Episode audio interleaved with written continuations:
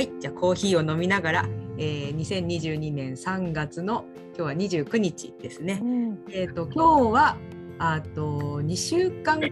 以上前になりますかねに行ったあの性教育のお茶会はぐらぼはぐらぼお茶会のはえーと、振り返りということでやっていきたいと思います。えっと、ゲストは、えっと、もはやはぐらぼのメンバーの3人と紹介するべきなんでしょう。えっと、私と中井聖さんとあとママ田陽子さんでお送りします。よろしくお願いします。はい、よろしくお願いします。よろしくお願いします。ちなみにママ田明子です。明日も本当にごめんないんですこれ。でも明子です。覚えてください。失礼しました。何回も読んでるのに。いやいやそうなのよ。読めないのよ。はい。そう、えー、あとねもう一つツッコミ入れていい？はいはい。なんかあの性教育のお茶会じゃなくて 性と性を語るお茶会でした。もう最初からダメ。あそんなのもご愛嬌ということで、今度からは間違えません。はい。えっ、ー、とやったのが3月の10日でしたね。なので、うん、本当に3週間くらい前になっちゃうんですね。うん、本当に、うん、うん、だいぶ間が空いたけど結構私の中では久々にインパクトのあるお茶会というか。あのまあ、久々つっちゃ、まあ、毎回それぞれね学びはあって気づくことがあるんですけど、うん、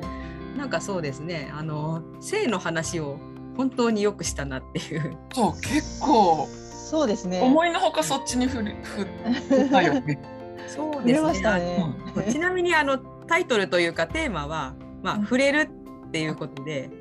あのあきこさんにあの話題提供いただいたんですけども、うん、なんかすごくあの、まあ、冒頭パワーポイントで、まあ、説明される方ともう自分の体験談を語るっていう方とゲストごとにそれぞれなんですけどなんかすごく体系だってあのお伝えいただいたなっていう印象があって。うん。そんなねあの体系だってはないかもしれないけどなるべくいろんな角度からの私の体験を、うん、あの持ってこようかなとは思ったかな。うんうんうんうん。体型だってた？そうだからなおいいわ。あのもうちょっとあきこさんってこうなんていうか、うん、あの感情を訴えるような感情に訴えるようなことを結構おっしゃるんで、うん、あのそういうお話エモーショナルなお話が多いのかな私はちょっと予想というか、まあ、勝手にね、あの思ってたんですけど。あの想像以上に体型だっていたので、うんうんうん、なんか結構聞き聞きやすいというか、うん、しいです。なんかすごいずっと聞いていたいなみたいな。エモーショナルな話もねもちろん面白いんですけど、うんうんうん、そう思いました。で、うん、その話の、うん、中からその触れるっていうことについて話してるうちに、うん。うん、もうだだんだんね性的な話題に来たな、うん、みたいな感じで、結構夫婦間のパートナーとのいろんな関わりみたいなところにそうですね、まあ、パートナーとの触れ合いっていうところからちょっとね深いところまでいったかなって。うん、うん、具体的なね。そうですね。うん、であの普段来られない方もあのちらほらといらっしゃったんですけど、まあ、そんな皆さんも結構まあ普段お友達とも喋れないしその辺で話す話でもないしっていうのを結構ざっくばらんに語れたかなということでそうあの生と性のお茶会と言いながらなんかその小里返納の性の話がすごく多かったので、うんうん、ああなんかうん。めちゃくちゃ意義あったなみたいな気がします。うん。うん、なんかあの日って、うん、あのあそうそう。で小皿と変じゃなくて立身弁だと思うんだけど大丈夫かな？今日は今日はいろんなエラーが起こる。なんかでもあの日ってちょっともっくんが病み上がりで、ちょっとなんか、こう弱ってた時だったのかなっていう気はしちょっと後で心配になったりはしたんだけど。その その件なんですけどね。確かにあの、まあ、私コロナにかかって、まあ、病み上がり2日目ぐらいだったんですけど、うん、まあ、うん、あのそその他にいろいろあったのもあるんですけどあの純粋にちょっと恥ずかしかったんです。あそうなんですね。そうなんです。話題が？話題がっていうかその性の話で2年間このお茶会をやってきたのに今更なんかめちゃくちゃ恥ずかしくてこう喋れなくなるっていうなんか そうだよね。なんか本当今更じゃない？いっぱいその話してきた。そうなんでしょうね。いや多分、うん、あれですね。今回特にその夫婦のその、うん、ねあの夫婦間の周りとセクシャリティに関わるところが多かったから、うん、いきなりなんかすごいすごい自分の話っていうか、うんなんだろう。だ、ね、しかもパートナーとの話だから、まあ変な話お互いにその夫婦も知ってる関係もあったり間柄でもあったりすると急にやっぱり喋りづらくなるっていうのは、まあ、当然あるかなとは思うし。そうですね。まあ、私の場合、なんていうか、まあ、もくんコーヒーの2階でやってますけど。あの、まあ、パートナーとの性の話をするっていうと、自動的に下の人との話になる。めちゃくちゃ話しづらいよ。うん。まあ、自分の中では別に、まあ、いろいろあるんですけど、あ、なんかこう喋っていいのかなみたいな感じの遠慮がね。まあ、ちょっとあって、そう、そう、なん、なんだろうね。こう。自分の話は私ベラベラ喋る喋れるんですけど、まあ、実際あの出産の話とかになった時はベラベラ喋ってたと思うんです。けど、うん、急にパートナーの話話せないみたいな、感じでしたね。まあ、当たり前にねあるからそこも話したい人は話すみたいな感じでね。うん、でもそう最後の方でさ私がなんかちょっとまあ改めてはっと恥ずかしさもあってこういう話はこうお酒飲みながら夜にする話なのにねみたいなことを言ったら、あの参加者の一人の方が「いやシラフで真面目に話してこそですよこういうテーマは」って、ま、真顔で言ってましたね。真顔で。もうそこにもうズキュンときて「そうなんです」って。本当そうだよね。なんか真面目にこれを大人が語り昼間から語り合えるこの場って本当に貴重って。改めて。ねあの辺についてはなんかこう、うん、性をなんとなく後ろめたいものだとして育ってきたみたいな背景があるのでなかなかちょっとね剥がせないものはあるんですけど、まあ、ここは安全ですよっていう場を設けてみんなで話せるっていうのは本当にいいことですね。あそうですね、うんうん、そうだよね。こうやって性教育に関わろうポジティブにみんなに分かりやすくって活動している立場の私でさえそう思ってるんだからみんなそうだよね。みんなきっと後ろその後ろめたさ。うん、まあでもなんかこう、うん、ねそのあこさんの話の中にまあそのお家育った実家でのその触れ合いっていうところについていくつかお話しされてて、まあ、うん、あのうちはまあね割とその割と触れ合いっていうのタッチっていうのはあまりしないまあうん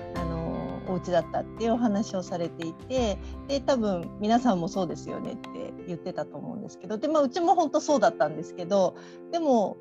まあなんかでも分かんないですね。こういうことって話してみないといやうちは違うっていうこともあるかもしれないし、なんか夫婦間のことについてもなんかねあのうちはこうだったうちはこうだみたいな話がこう出てきたと思うんだけどそれも結構女性だからこう男性だからこうっていうことにも当てはめつつなんか普通はこうだろうでもうちは違うんだよねみたいななんかこう視点で喋りがちなんだけどでもみんなで話してみると意外と自分が思ってた普通が普通じゃなかったりとか、うん、なんかそういう意味でも男性のね参加者も今回3人いらっしゃって、で男性側のま目線からのこともお話しいただいたり、うん、でもすごくそのプライベートな本当一人と一人の間の話についてそれぞれが、うん、うちはこうなんだようちはこうなんだよって話せたっていうのはお互いになんか割と客観的に自分たちの関係性についてもなんか振り返れる、まあ、いい機会になったのかなっていう気はねすごいしましたね。うんうんうん、そうですね。まあ、男性の参加者もまあ多少世代の違う3人だったので、うん、まあ、それもあって、これ上の方と下の方の違いは結構面白かったですよ。うん。うん、あのポリネシアンセックスの捉え方がその年代によって違ったのがすごく私思わず帰って速攻あの仕事から帰ってきた主人捕まえて報告しちゃった。そうですね。うん、まあまあ上上の方というか上真ん中の方はまあなないわみたいな感じですかね。そのポリネシアンセックスってすごい時間をかけて、うんうん、つながっていくみたいなセックスなんですけどまあ、うん。まあ、私はあまり詳しくないですが、うんうん、まあ、そういうのが、まあ、あんまり良さがわからないってっていうのと、まあ、一番、まあ、下の世代というか、まあ、一番年下だった方が、まあ、そういうのにはあの自分たちの世代の方がなんか分かりみがあるというか憧れがあるみたいな話をしていて、うん、うん、まあねその彼が、うん、すごい世代の代表っていうことでもないというか、まあ、代表の一人っていう感じにはなるんでしょうけど。うん、うん、でもそこにこの SNS とかで人の関わり方がこう色変わってきているところにおいてのそのセックスの在り方関係性の作り方への憧れっていうのが垣間見えたのがもちろんその世代全部じゃないにしても、でもすごくあるだろうなってそうですね。時間をかけて関係性を作っていくことへの憧れっていうところが。それについてなんですけど私そのちょっと後に、うん、若者の性行動についてのレポートみたいな、うん、あのなんか4,000円ぐらいの分厚い本をまあ、紹介されて買ったんですけどまあまあそうそう珍しく真面目な本を買ったんですけどね。あの若者の性行動の変化っていうので、まあ、あの何年かごとにその中学生高校生大学生に向けて、まあ、匿名完全匿名っていうことでアンケートを取ったっていうのがあるんですけど2007年ぐらいをピークにあの性行動の割合というか、まあ、あの成功経験があるかとか、うん、やった経験があるかっていうのがど,、どのあの年代というか中学高校大学でもガクって下がってんです、うん、2007年をピークに。2007年、うん、うん、でなんだろうそれって言った時に、まあ、いろんな人と話して SNS が台頭してきたっていうのはなあるんじゃないかなっていうことを、うん、言ってて、うん、なんかまあある意味その他の人の何て言うんですかね失敗例が見えるようになったこととか、うんまあ、情報が増えてこういう時はこういうものだみたいなものが横のが見えるようになっちゃったっていうのあるんじゃないかなみたいな話を、まあ、お友達としまして、うん、そうだからちょうどその2007年8年あたりの中高生あたりっていうのがその、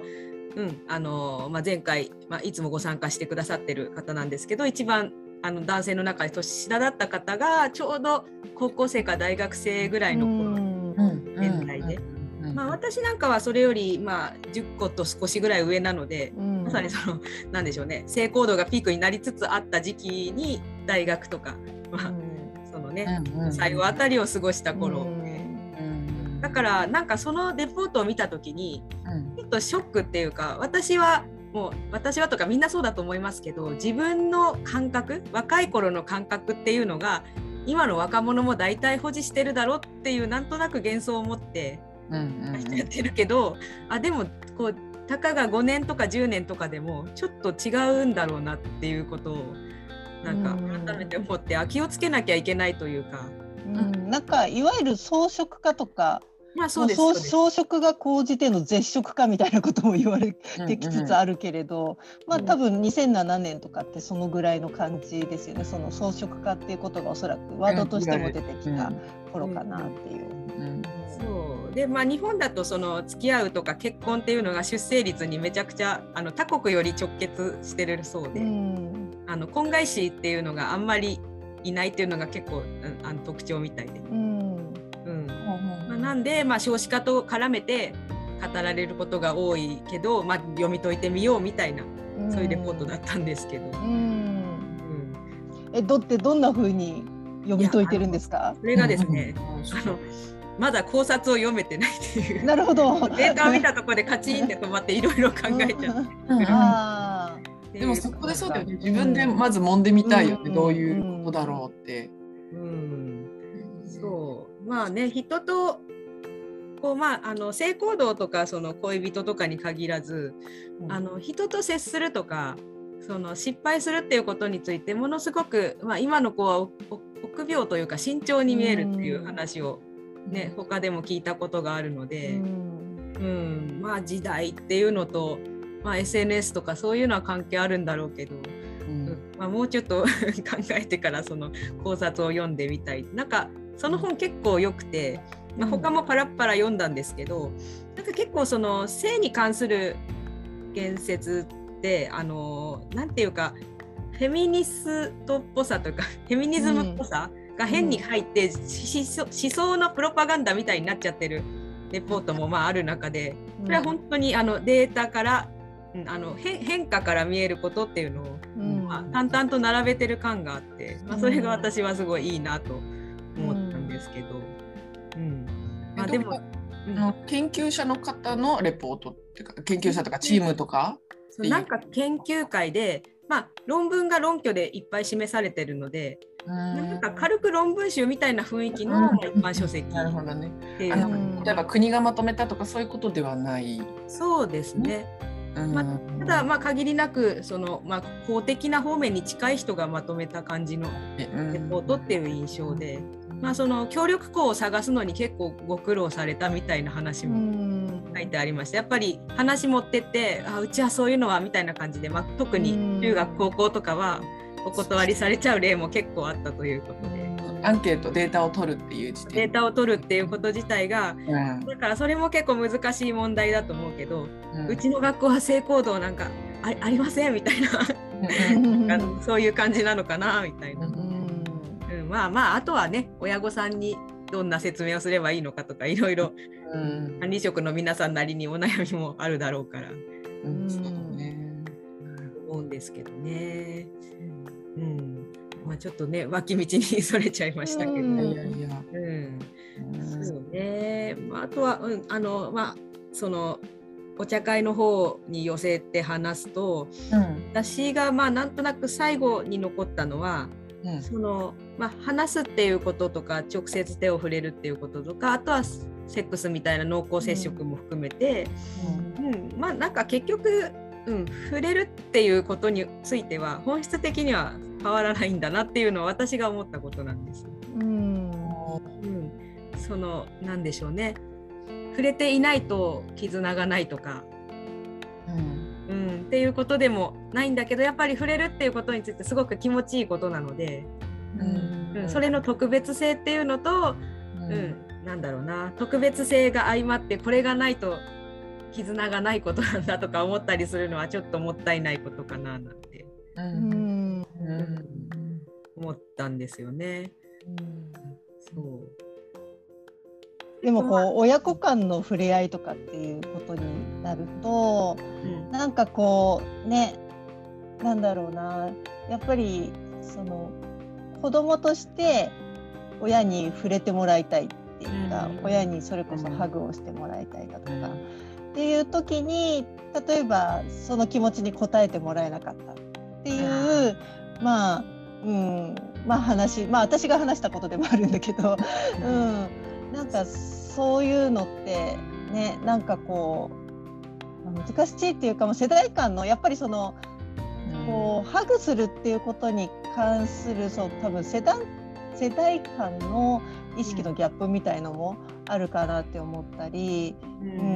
ん。そうですね。それに関してだとあの子供って、まあ、特に小さければ小さいほど、うん、あの言葉はそんな巧みじゃないじゃないですか。うん、まあ、言語能力が発達していないっていう、うん、まあ、それは悪いことじゃなくてこれからっていうことですけど、からそういう子に対しては一番こう触れ合いとか親しみとかそういった感情を与えるのってやっぱ直接肉体に触れることかなと思ったりして、その何でしょうね。言語がだんだん発達していくとなんか言葉一つでやり取りできる情報っていうのが増えていくのかなってなんとなく思っていて、まあ、例えばあの昔のあの古文の、まあ、時代なんかは和歌一つ送り合って、まあね、時間かけて、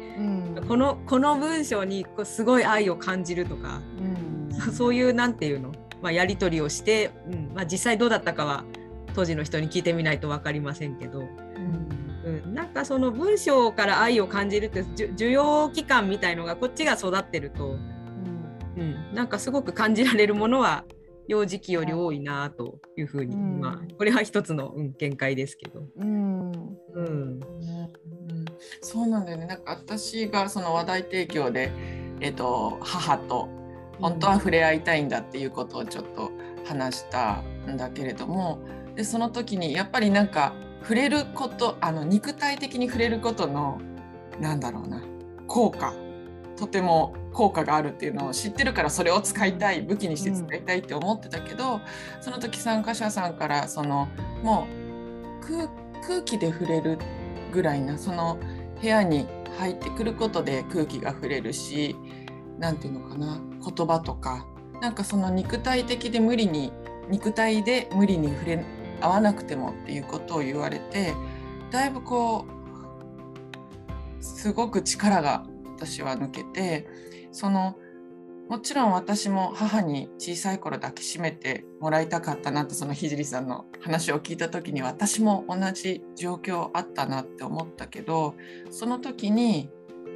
例えば親なんだから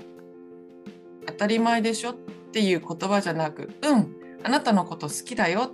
ってもしそういう言葉とかもしかして表情とかが向けられただけでもそこにハグがもしなくってもあ触れられたって思いになったのかなとは思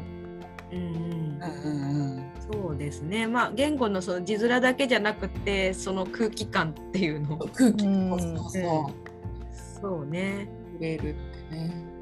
うん。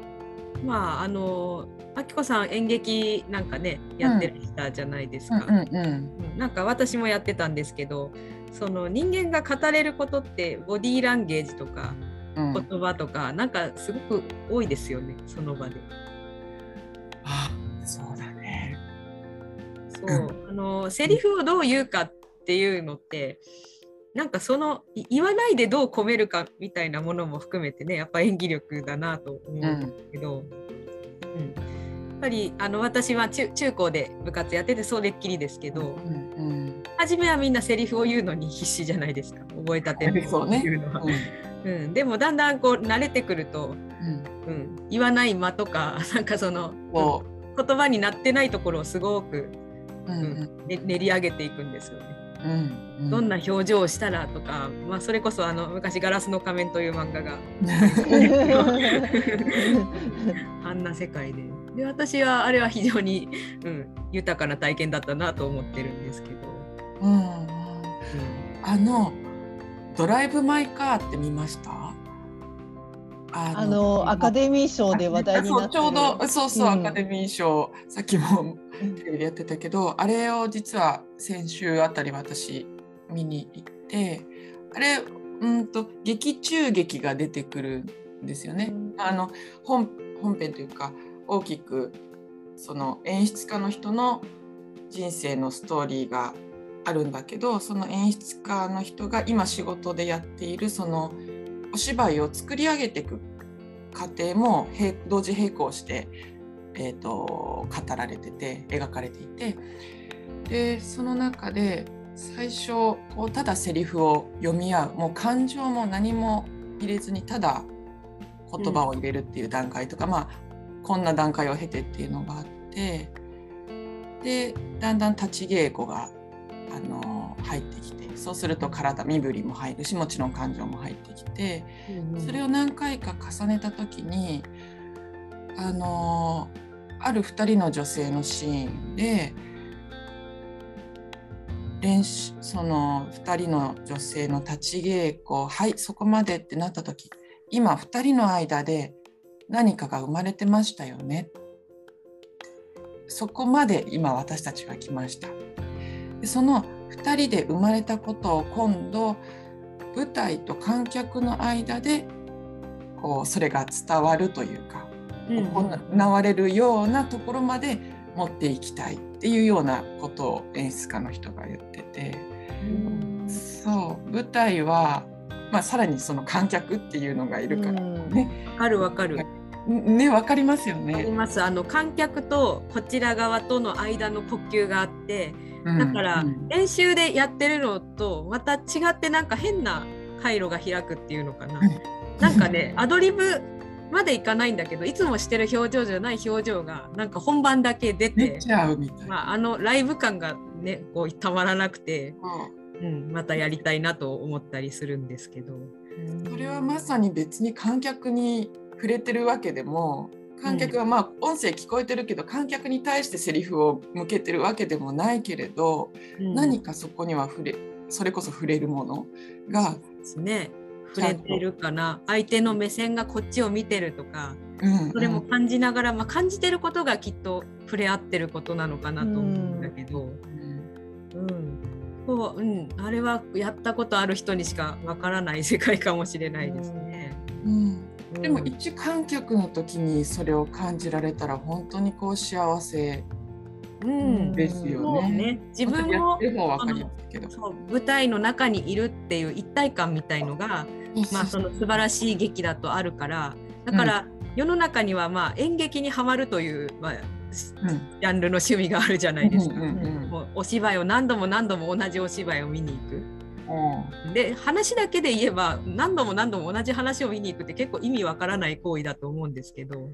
結局そのその一体感とかうん、その何て言うかな中にいるっていう触れてる感じを味わいたくてまあ行くんでしょうねっていうのをすごい思いますね。うん。うん、そうね。いや難しい話を引っ張ってしまう。で全然出なかった話題なのに。うん面白い。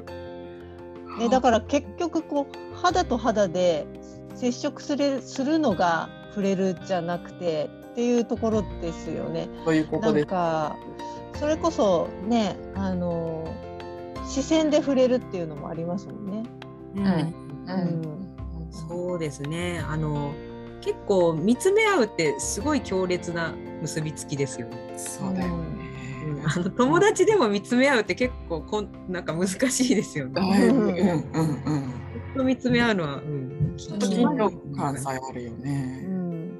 あとほらやっぱりセクハラとかでも、うん、そのなんだろう変な話こうね自分の体をその撫で回すように見られて気持ち悪いみたいな感覚があったりとか、うん、それはもう実際には触ら触れられてはいないんだけど、視線でこう、うん。わかる。視線とか目つきとかであこれはもうセクハラを受けているっていう そういうのありましたねあの昔昔。ねうん気持ちそれは本当気持ち悪い触れられ方だよね。そうだよね。でもそれを例えばあのセクハラだって訴えてもこう何の証拠もないっていうの。何もしてないですよって言われちゃえばそこまででっていうのがすごい難しい。それで言うとさあのもっくんが占いのお仕事こうズームでやるようになって、うんうん、なんか若干まあそのズームでのやりにくさはありますって。ああそうその話もしましたね。そうコロナになってやむを得ずで、まあ料金は同じでやってるんですけど、うんうんうん、まあでも拾えてる情報が明らかにその対面に比べて何かが足りないなっていうのは、うん、思うこと。その何かのところはずっとまあ本当このコロナになってズームとかこのオンラインっていうのが当たり前になってきてずっと私の中でそこ知りたいとこであの全然かんそのなんていうかな。隔たりを感じない。うんと何かが足りないって思わずに感じられるズームもあるのよ。あ本当。実は私今ここの3人実はこれオンラインで撮っているんだけれども、うん、あんまりそれ感じてないのね。うん、なんだろう。結構触れそれこそ触れてる感がある。そうそれはそうかもしれないですね。うん、ねまあ、2人への信頼だったりするのかな。うん、でもけあ私が、えーと、主催者で私がこう発信して参加者が45人の参加者が聞くみたいな Zoom の場があって、うん、その時にものすごくこう使わない神経を使うのか。わかるわかる。わかります？お茶会を主催した時そういう感じしますね。なんかね、普段ないどっと疲れがあるの。なんか空回りした感っていうか、あれ何なんだろう？ね、何かが。相手からのこう自分が発信してると相手からの反応を見ながら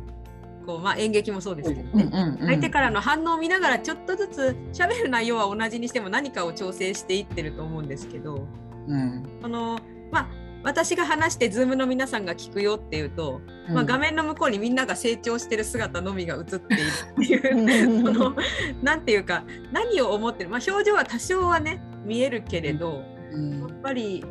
なんだろうね。目線の合わなさ。なんかそう科学的に言えばね目線の合わなさとかなんかこのちょっとしたタイムラグとか,、なん。かそういうことも言えるかもしれないんだけど多分その感覚の中のどっかがこうその武器は今は使えないみたいな何か閉ざされてる感覚があるのかなとかね。うん、でそれ使えないのに目の前に人間の顔は見えるから同じように使おうとしてて何か、うん、感覚が疲れてるんだと思うんですよ。うん、そんな感じそんな感じ。そうだからまあ完全オンラインでもそうですけど例えばリアルとのハイブリッドまあハグラボも毎回それでやってますけど、うん、だから気気の使いようっていうか倍ぐらいになりますよね。うん、だからなかなかうん、まあでももちろん来られない人とつながれるっていうのがズームのいいとこなんで。そう。うん。そうなんだよね。よそのよズームの良さと、うん、その使えてないここは使えてないよっていうのが分かってればもうちょもうちょいこのズームでのやり取りをもっとなんていうのかな使いこなせるような気がするより快適に。そうですね。かえってあの私たちより若い子たちなんかの方があの感覚は掴んでいるかもしれないななんてうん。もありますけど。そうなのよ。で逆にそうするとさあのその感覚は使わないであの物事をとにかくトラブル、うんとスムーズに行こうと思って行くために、うと人間は使わないでいい感覚はもうどんどん退化させてったりもするからあこうやって失われ知らず知らずのうちに何か感覚を失っていくかもしれないぞっていう興味もあるんだよね。ああそれはあるかもしれないな。うん、もしかして逆になんか発達する感覚もあるかもしれないし、うん、それはもうちょっと年数を置いて振り返ってみたりしないとわからないのかもしれないけど。そうですね。そうね。まあそれをうんあの気の毒とか かわいそうとか言っちゃうとまたちょっと違うのかもしれなくて、うん、また段階なのかもしれないですけどね。そうそう。ですよね。それを言うならそのさっきのねそのレポートで例えば若者が性行動がだんだんこうねあの、まあ、乏しいというかなってきて、うん、ってなった時にそれをじゃあかわいそうって思うのか、うん、であのもっと言うなら少子化で日本がの未来がみたいなことを言い出しちゃうと、うん、えじゃあそれってダメなことなんですかっていう話になっちゃうんだけど、でもね別にそれはそれでそのまあそこでだからそのその世代がね十分その幸せを感じていて、うん、なんだろう、ね、生まれてよかった生きていってよかったみたいに思えてるんだったらもう全然それで OK なんだろうなと思うんですけど、うん、ね、うん、それは本当そう。なんか失われたものついつい昔は良かった的な感じで失われたものにフォーカスしがしがちだけど、うん、そうじゃない。ただ変化は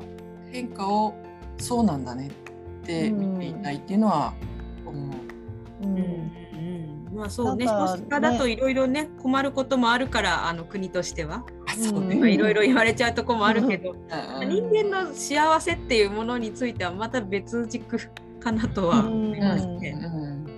だからなんかこう変な話ねあのポリネシアンセックスにその若い世代の男の人がまあ興味を持っているって言ったあたりもなんかねセックスによってその男性性をこう発揮しなきゃいけないみたいななんかこう女性を支配するための、うん、なんか女性を生かさ生かすことができないと男として失格みたいなプレッシャーの中でなんかこうねセックスをしているんだとしたら、まあ、ひょっとしたらそれを楽しめない男性もいるでしょうし、まあ、そういうプレッシャーから解放されたところでセックスそのものを触れることそのものをなんか特定のパートナーとゆっくりじっくり楽しんでみたいっていう、まあ、そういう興味や関心が生まれてるんだとしたらそれは素敵なことだなと思うし。うんうんそうですよね。なんかあのまあ、性表現ってあるじゃないですかサブサブカルチャーの、うん、性表現のバリエーションっていうのもなんかまあ昔よりバリエーションも増えたしマニアックにもなってきてるしで、うん、まあ、うん、それをいかがわしいとする人もいますけど、うんうん、かえってその若者の方がその生とは何かとかあの性衝動とは何かっていうことについて考える材料自体はすごく多くなってるなというふうに感じていて、まあ、例えばそれが、まあ、我々というか、まあ、405060の人からすると、性衝動とはとか性とはもうイコールセックスのことだみたいな、うん。うん、こういうふうになっちゃうのに比べてなんか、うん、もうちょっと豊かな感覚を得ているのかもしれないな一部の人たちはっていうのが私が思うことで。まあ、それはその、うん、性表現について考える上では、まあ、無視できないファクターかなと思ってて、うん、うん、そうなんです、うん、その辺はねまた、まあ、そういう話ができる時があったらしてみたいなと思うんですけど。うん、うん。性表現ってあれだよね。ごめん改めて確認。性表現っていうのは自分の持っている性をどう外にうんと、身体的に表現するか？ああまあごめんなさいあのサブカルにおける性表現というのは要するにエロ漫画とかそういう そういう、はい、そういう表現の方はいはいはい。うんうん。うん、まあ今言ってたのは主にそういうニュアンスのことなんですけど。うん。うん、まあだから本当性的な情報がそのセックスに関する情報しかない時代っていうのはまあ主に我々はそうだったかなと思うんですけど。うんうん、そうじゃないものは生まれてきているなというか。うん、具体的にどんなこと？ああななんていうんですか、ね、うん、なんていうか例えばうんと、まあ、例えばですけど、うんうん、紹介してもらったものの中で、うん、そのまあ、巨大な女の子に、うん、まあ、ちっちゃい男の自分が潰されるみたいなジャンルとか、はいはいはい、そういうあのなんとストレートな性表現じゃないでもなんかこれは確実にエロの類らしいみたいな。あのなんか。この今回のお茶会だとサメに飲まれるみたいな。そうそうそうそう。とかもそういう。ことだね。サメに飲まれるとか、まああの金箔の話が数回前にあったと思うんですけど、ねうん、あれもまあそれの類だと思うんですよね、ね。うんうんうん、相手のいいようにされることで性感を感じるみたいな、うんうんうん、まあなんかね、こう話してても、まあ、私ああ恥ずかしいなみたいな感覚が出てくるんですけど。まあでも人間のこう性衝動っていうのはなんかセックスに必ずしもよらないなんか、うん、すごく、うん、あの言葉で説明しづらいものがあるんだなと思って。あれですよね。なんかそうそう。あの今回のお茶会の中でそのハグはハグでもその正面からハグされたいか後ろからハグされたいかみたいな話もこれも面白かったね 前派と後ろ派がありました、うん。うん、そういうのもねなんかすごいそのただ触れるとか、ねなんかこうハグするハグされるっていうことを超えた何か自分の頭の中で働いてる何かいろんな妄想じゃないけど、うん、何かどこかねスイッチが入るツボみたいなのが人それぞれ違うんだなっていうのが分かって面白かったですけどね。だね五感って言うけど本当にあのシュタイナーの話にそんな話があるのかなと思うんだけど、五感以上に何かうちら大難感覚みたいのをたくさん多分保持してんですよね。ねいっぱいね持ってんだよね。まあ、ある意味ね物質的な感覚じゃないので霊的な感覚と言えるのかなと思うんですけど、確実にみんな持ってますよね。ね Zoom でそれであれが使えないというなんかねあれっていうの言葉にならない不能感みたいのを感じるわけで。うんうんうんうん。あなんかそうそのシュタイナーの感覚でいうと12感覚があって、うん、でまあ細かくはあれだけど12がね 3, 3つに分けられるの444で、うん、話したっけ？いや聞いてないと思う。でその最初の4あの幼児期に獲得するのは自分の中を感じる感覚なのね。それは触覚も含めてなんだけど、うん、あ自分ってこうだねって自分の中のいろいろ感じる。うん、でうんと小学生ぐらいの中間期で、えーと、獲得する4つっていうのが今度私と外との関係性を感じる感覚なのね。それはこう味覚とか収穫とかこう結構メジャーな感覚なんだけど、要は外のこれは食べて自分にとって害になるか栄養になるかとかを感じるみたいなね。で最後の4つっていうのが本当思春期から上の方で獲得するんだけど外を感じる感覚なんだよね。その辺がこう相手の自我を感じるとか相手の何かを感じる。うんそうするともう全然こうここっちの肉体にはあんまり直接はつながらない部分だよね。うん、うん、あでもそれが動物と人間の違いなのかもしれない。あでも動物もあるのかな。社会。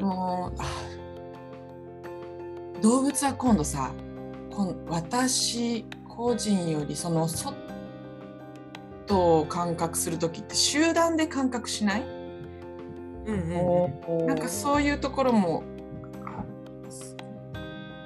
うん。まあともかくぱりその幼児期の情報の違いっていうのは、うん、まあそうそういうのもね、まあ、シュタイナーのその12の感覚の話からすると、圧倒的に情報量も違いますし、うん、っていう気はしますね。うん、子供が受け取る情報量。子供が受け取る情報量と、まあ、だからその大人が空気でわかるでしょっていうのはちょっと子供には難しいというか、うんうんうん、かもしれないなって今思ったのと。それは本当難しいよね。で触れるっていうことについては本当はその、まあ、12なら12なり、うん、人間の全ての感覚にまあ適用できる話というの、うん、それをもって私たちいろんな社会活動をしてるんだなっていうふうにね。本当だね。そうだね、うん。うん、そう自分の中に触れる自分と外の関係に触れる、うん、外に触れるだ全部触れてるもんね。そうですね。そうねなんか、うん、だいぶ面白い話に膨らみました。うんまあでも本当その幼児期だったら幼児期とか小学校なら小学校そのより中側から外側に向かっていくと思うんですけど、うん、その最初の幼児期の内側の感覚とかその中間の感覚とかをちゃんと発達させていかないと、うん、外側に行けないんだろうなっていうふうになんか、うん、そうだねもありますね。そうだから触れ合いが足りないっていうのはそういう意味でちょっと幼児期の感覚の発達っていうのにすごい難があるのかも。うん、まあね、その辺は保育士さんとかに聞くと詳しそうだなっていう気はしますけど、うんうん、本当保育の現場の人はそこをすごく意識してるはずだしでより意識してほしいなっては思う。そうですね。あきこさん、そういえば保育士の資格取られてました、ね、そうなんです。だからそういう点でも感覚をいろんな面で育っていってで今見えてる感覚だけじゃなくてそれは大きくなってからのそういう外を感じる感覚につながることだからさらに大事なんだよっていうのは伝えていきたいなとは思ってて。そうですね、うんうん、だんだん生と性のお茶会っぽくなってきましたね。生きる方ね。ね。うん、さてじゃあだいぶ長くなっちゃいましたのでそろそろ。そうですねそうですね。まあまとめらしいまとめまあなんか今まとまった感ちょっとあったかなと思うんですけど そしたら次回の告知をしましょうか。そうですね。うん。うん。そしたら、えー、じゃあはいえっ、ー、と、はい、次回がですね4月の、えー、12日ですね火曜日でしたかね。はい、えー、時間はいつも同じ、えー、10時から12時ということで、えーと、今回は、えーと、育休中の現役の、えー、養護教諭の方に、えー、保健室から見える景色というテーマでお話をいただこうと思っています。まあなんかねあの性を語るというか、まあ、性教育なんかを語る上でも結構保健室の先生というのがキーマンになったりすることも多いんかったりもするし、まあ、子どもたちのね本当いろんな心や体のケアをしていく中でどんな、ねまあ、お仕事を日々されているのかどんな子どもたちの、ね、何か心に触れるところがあるのかなんかこういろいろざっくばらにお話しいただけたらいいかななんて思っております。うんうん。そうですね。楽しみですね、うん、私保健室は怪我の時ぐらいしか行ったことがないので、うんまあでもねこういろんな人のセーフティーネットになってる場所なんだろうなっていうのは感じるので。まあ、現場の方の、ね、話を興味深く拝聴したいかなと思います。はい、はい。で、えーとまあ、一応、うん、機械的な案内をするとリアル参加もっくんコーヒー2回でやるものは1500円であの Zoom のご参加は1000円。で、あの初回で耳だけあの画面オフで特にやり取りしませんよっていう方は、まあ、お試しがてら、まあ、あの無料で初回だけは、あのご参加いただけます。はい、というので、はい、じゃあこれからもまた、うん、こういう話をしていけると良いですね。はい。はい。ありがとうございます。はい、ありがとうございました。じゃあこちらであのポドキャストは締めたいと思います。はい。さようなら。さようなら。